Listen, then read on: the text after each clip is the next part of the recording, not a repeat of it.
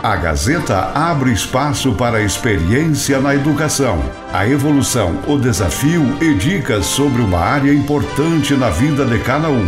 Agora, aqui no Giro Regional, o comentário com o professor Rui Alves Correia. Bom dia, Laércio. Bom dia, ouvintes do Giro Regional. Que todos estejam com Deus.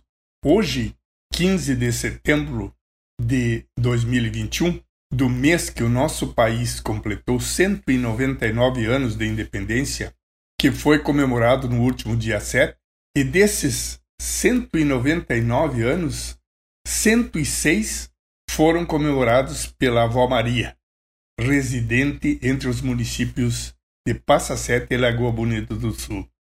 Uma centenária com muitas histórias para contar. Uma fonte riquíssima para ser explorada.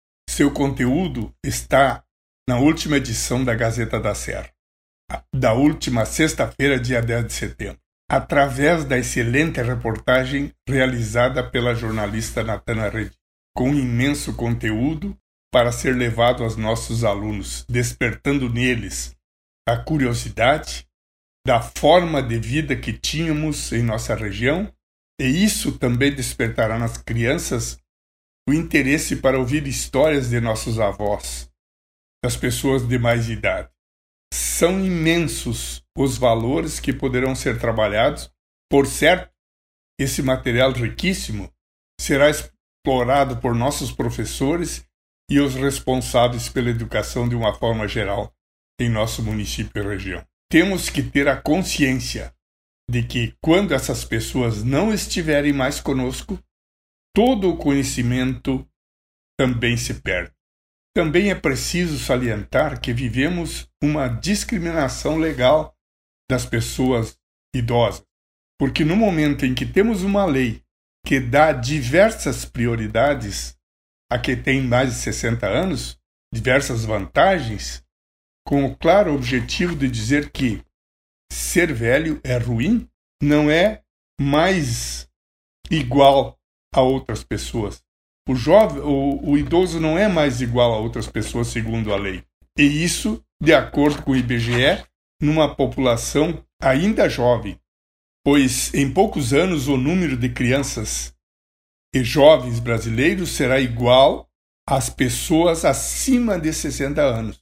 O idoso, por exemplo, falando nessa discriminação que citei, não tem nenhuma chance no mercado de trabalho quer seja por necessidade ou quer deseje trabalhar com os objetivos de sentir-se útil, sentir-se vivo. Em geral, relegamos o velho a um segundo plano, sem que seja aproveitado a riqueza de sua experiência. Alertamos nossas lideranças por isso, para que aproveitem essas oportunidades que existem em cada comunidade, pois os jovens de hoje serão os idosos de amanhã. Por isso, é importante que se dê todo o valor da oportunidade que temos de enriquecer a cultura dos nossos jovens com a bela reportagem realizada com a Val Maria em nossa Gazeta da Serra.